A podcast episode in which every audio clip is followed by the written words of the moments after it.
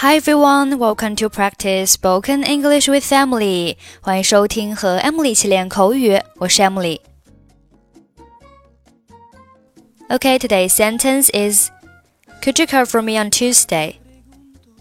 Could you cover for me on Tuesday? Could you cover for me on Tuesday?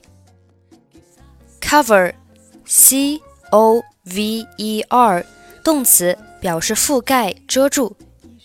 Cover something with something 就是用什么什么遮住什么。比如说，用手遮住脸，cover his face with hands。cover for somebody 有两个意思，第一个意思是因为某人生病或离开，代替某人工作；第二个意思是包庇某人。他生病的时候是我替他的班。I covered for him when he was ill. 他为什么要包庇那个试图杀死他的人呢？Why would she cover for someone who was trying to kill her? 所以，Could you cover me on Tuesday？意思就是你星期二可以帮我代班吗？你星期二可以帮我代班吗？我要到星期三才能回来。 could you cover for me on Tuesday? I'm not coming back until Wednesday. 当然可以，有什么事情吗？Sure. What's up? 我们周末要到海边去玩。